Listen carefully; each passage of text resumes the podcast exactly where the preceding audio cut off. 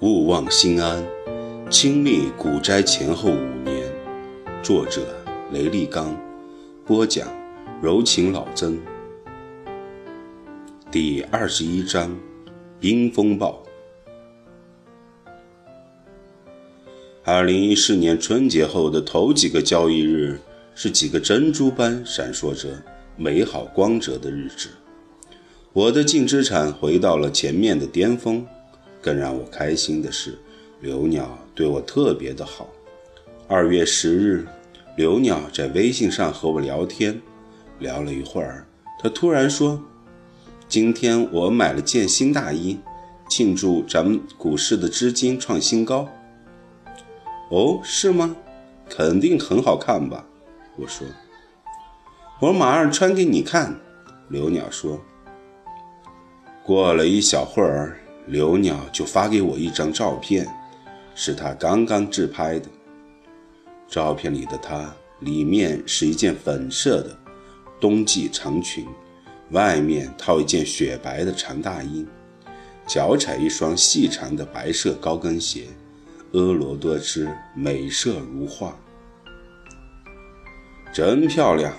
不过穿这种长大衣，肯定得配高跟鞋。你人本来就高，再穿一双高跟鞋，以后如果你穿这一身回国，我简直不敢走到你身边了。我说：“哦。”刘鸟当时只是哦了一声，而后他换了话题，说：“你都五百万了，也该改善一下生活装备了。房子如果想等以后赚更多才买，但车子……”至少是可以考虑了。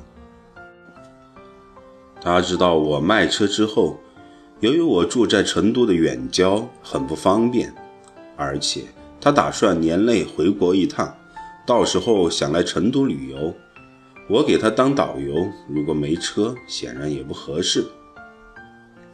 其实我本来打算等赚到一千万才买车的，但既然刘鸟提议了，我再不买车。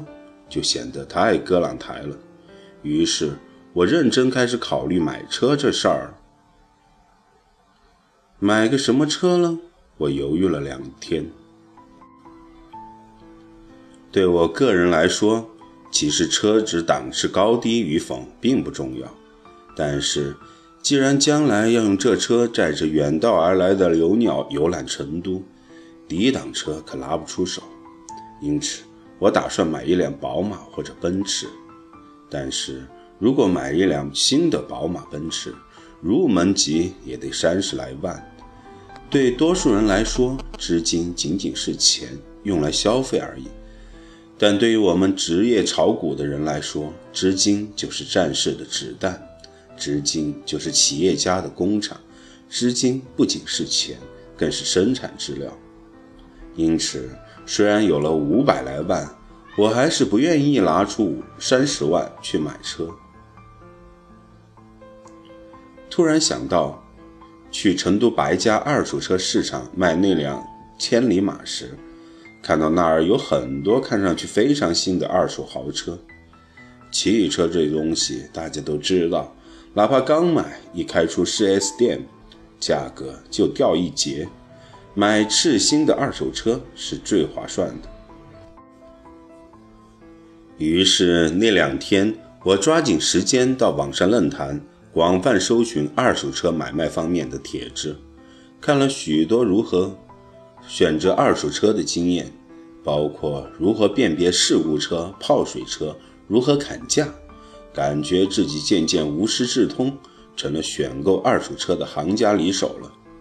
同时，通过广泛浏览各种评论，我发现许多人一致认为宝马特别经久耐用。最终，我决定买个次新的宝马二手车。二月十二日，股市从高位有所回落，但并未引起我的重视。我觉得不可能跌太深。二月十三日那天，我感觉购买二手车的知识储备已经比较丰富了。干脆出门转了几趟车，去了白家镇。那里是西南最大的二手车市场，琳琅满目的各种二手车，让我简直看都看不过来。最终，我选择了一辆仅仅三年车龄的宝马三二零。这车如果买新的，加上购置税得三十三万，但买三年车龄的次新车，交易费用加完也仅仅二十三万，节约了整整十万元，而无论外观与性能，都和新车相差无几。我痛快地交了三万元的定金，约定十天内去取车。车商说他一般都不会给这么长的提车时间的。但我说了不少好话，并且给的定金不算低，他勉强答应了。当时我盘算着，最迟十天内股票一定能再创新高，到时就卖出两百万融资股票和五十万担保品股票，然后取钱出来把车款交完。然而，就在二月十三日我选车那天，股市却突然升跌。我第一重仓的浙报传媒收盘在三十九点三四元，离几天前最高点四十六元，竟然快速下跌了七元。账户里的其他股票跌幅也差不多，但总的说来，我依然是赚不少的，因此心里并不紧张，决定继续持股。之后果然如期反弹了四天，我觉得更为乐观了。坚信几天内就能再反弹到前期高位，到时候就卖票。可是股市从二月二十日起继续下跌，转眼到了二月二十三日，车商给我打来电话，催我赶紧去提车了。我连忙在电话里说了无数好话，又说自己目前在出差，无法回来。最终，车商答应再给我一周时间。然而一周后，股票却跌得更深，浙报传媒已经跌到了三十五点六元，和我十一月底的买入价相差无几了。其他股票也基本跌到了我的买入价，我的净资产又只有三百多一点了。有无数短线客永远不理解我们长线客。为何会一直死拿着股票不卖？他们总会纳闷地说：“高位那么多卖出机会，你们怎么那么傻？干嘛不卖？”其实原因很简单，我们这些长线客当然也渴望高位卖票。问题在于，如果不是事后回头看，你在当时如何判断是高位还是低位呢？举个简单的例子：二零零六年三月。中信证券从股价六元起步开始上涨，涨到七月份，股价变成了十七元，四个月时间涨了近三倍。无数正常人都必然认为这是高位了，该卖票了。可是到二零零七年一月底，它涨到了四十元，涨幅达到了七倍，够瞠目结舌了吧？高得匪夷所思了吧？更该卖票了吧？但是。到二零零七年的五月底，它涨到了六十五元，而到二零零七年十一月五日，它竟然涨到了匪夷所思的一百一十七元。也就是说，有百分之九十五以上的股民都是压根没想到中信证券竟然会从六元涨到一百一十七元。在这个为期一年零八个月的并不太长的过程中，当它涨到十七元、四十元。六十五元时，都曾经有起码百分之八十的股民认为它见顶了，该卖了。但事实是，他们都错了。既然如此，当浙报传媒涨到四十六元时，可能也有百分之八十的股民认为该卖了。但如果不是事后去回溯，谁又可以肯定那百分之八十的人不会又一次犯错呢？另外，长线客和短线客的卖出条件设置是不同的。多数短线客一般是从阶段性高位下跌百分之五就卖票，而即使是最对价格波动容忍度高的短线客，当一只股票从高位回落百分之十，也是铁定卖票的。这是模式所限定的，而正因此。短线客在二零零六和二零零七年是绝对不可能抓住中信证券这样的大牛股的，因为中信证券虽然最终涨幅高达二十倍，但在这个上涨过程中，有七百二十五次跌幅超过百分之五的波动，有二百三十六次跌幅超过百分之十的波动，有一百三十七次跌幅超过百分之十五的波动。如果按照短线模式的概率，那么在那七百二十五次跌幅超过百分之五的波动里，绝大多数短线客已经卖出股票了。这也就意味着，要想获取中信证券那二十倍的巨大收益，就必须在七百二十五次下跌百分之五的波动中纹丝不动。在二百三十六次下跌超过百分之十的波动中纹丝不动，因此，做中长线的人是不可能在一只股票从高位下跌百分之五或百分之十就卖票的，因为如果这样做了，那么他早就可能从这只牛股上被颠下来了。有人或许会说，难道不能做得更好？每当下跌时就卖了，等跌多了又买回？这不比一直死拿着更好吗？当然，正常人都知道这样的效率会更高。但是，无数人的无数实例早已经证明，这仅仅是一种理想主义的幻想，而不可能真正长期获得实践上的成功。总之，一只牛股在它巨幅上涨过程中，会有很多次从高位下跌超过百分之十的时刻。如果每一个这样的时刻你都选择卖出，那么你就不可能享受到它最终的巨大涨幅。因此，我们做中长线的人，并非不知道短线风险已经降临。有时候看着指标高位钝化，连傻瓜都知道可能要跌了，但我们都不会卖出，我们会主动的去扛每一个百分之五或者百分之十的下跌。这是模式所决定的，因为如果不这样做，就一定会做丢牛股。根据概率统计，牛股上涨途中的多次调整，在跌幅达到了百分之十五之后，就会转身继续上涨，但是也必然会发生几次跌幅扩大到百分之二十五乃至百分之三十五的深度回调。做中长线的难度，其实不在于短期彻底，而在于无法预测哪次回调的幅度会扩大到百分之二十五以上。至此，我基本上解释清楚了为何即使优秀的长线客，也会被某只股票深套百分之三十。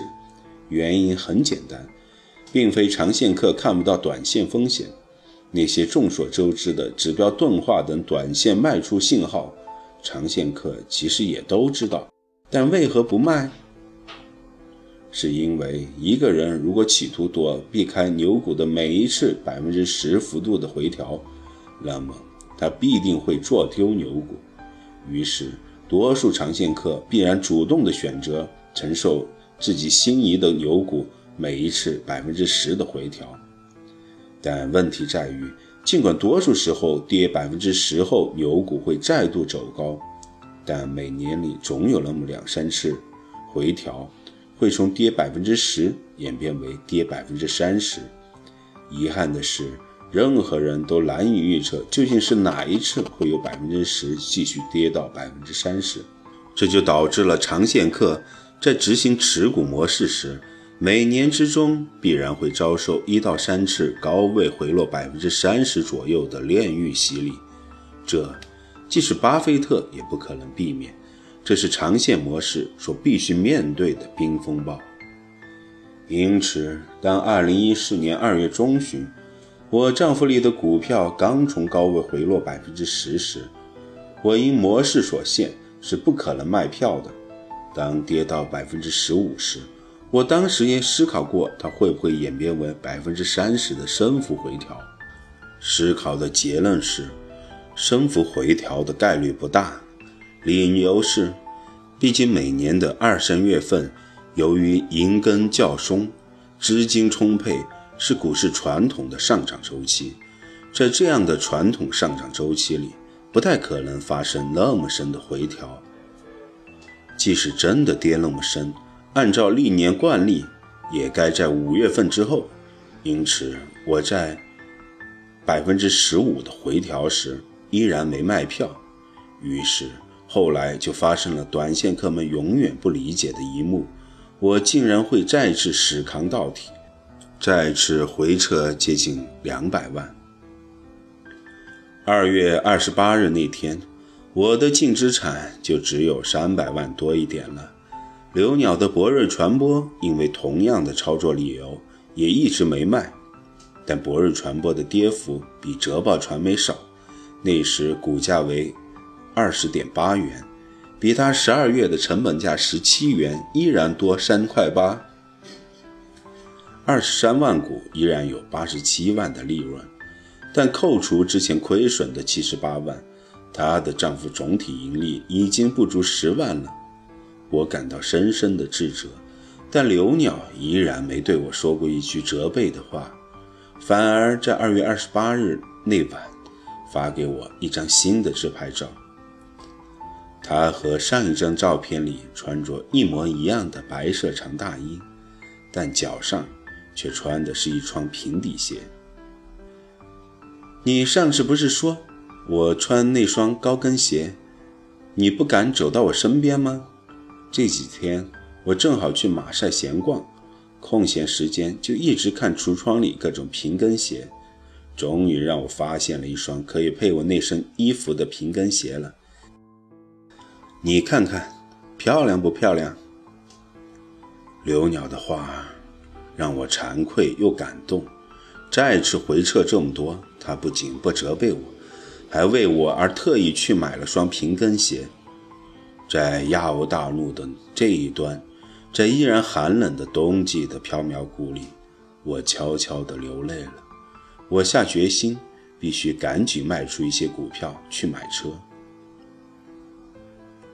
三月三日，我卖了三十万元市值的担保品股票，同时为了能从融资账户取款，我不得不卖了大约两百万的融资股票，主要是浙报传媒。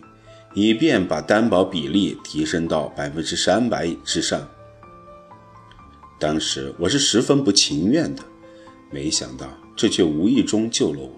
因为短暂的横盘几天后，从三月七日起，我成第一重仓的融资股浙报传媒就继续升跌。如果我不是当时为了买车大幅降低了仓位，我的损失会更大。极可能净资产跌到两百万以下。三月四日，股票账户里的头天卖出的资金就可以转出了。我将钱转入银行卡，而后打算再度辛苦转车去白家。恰好木子在微信里问我：“今天干嘛呢？”我回复：“去买车。”好玩儿，我也去。我反正是无聊着，不知道干嘛了。这个，我是买二手车呢。如果不让他去，我买回来或许还可以谎称是自己老早就买的新车。虚荣心作祟，我有些犹豫。从你那里进城多不方便啊！我可以开车送你去，这样的机会你可要考虑清楚哦。木子说：“我一想也对，有他送我，确实方便很多。二手车就二手车嘛，要面子干嘛？”于是，我搭上了他的车，向白家镇而去。漫天的晚霞烧得成烟红，他好像急着要我去把握。由于，它住在我的心中。怎能随便找个人诉说？至于头发谁留的比较长，是不是就能分担生命的重量？我打开每一扇窗，让它可以捎来你的回答。朋友，请你不要笑我忧伤的事太多，我想出去走走。那许多有情人，是不是一种传说？为何我还在这里守住寂寞？朋友，请你不要笑我，感动的事太多，我想出去走走。找一个星期天，我就要骑着单车，带我的吉他和你一起遨游。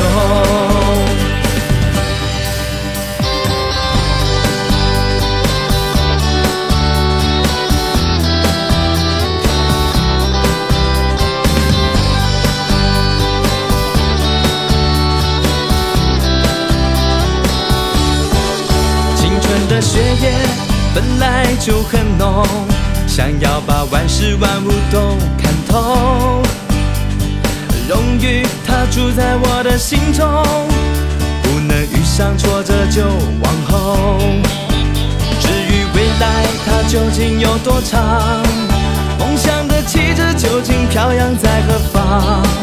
忘不掉旧日生活无心犯下的错。我又怎能潇洒不悔地战斗？朋友，请你不要笑我，忧伤的事太多，我想出去走走。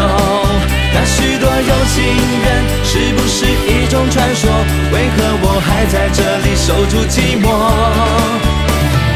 朋友，请你不要笑我，感动的事太多，我想出去走走。找一个星期天，我就要骑着单车，带我的吉他和你一起遨游。朋友，请你不要笑我，的事太多，我想出去走走。那许多有情人，是不是一种传说？为何我还在这里守住寂寞？朋友，请你不要笑我，感动的事太多。我想出去走走，找一个星期天，我就要骑着单车，带我的吉他和你一起遨游，带我的吉他和你一起遨游。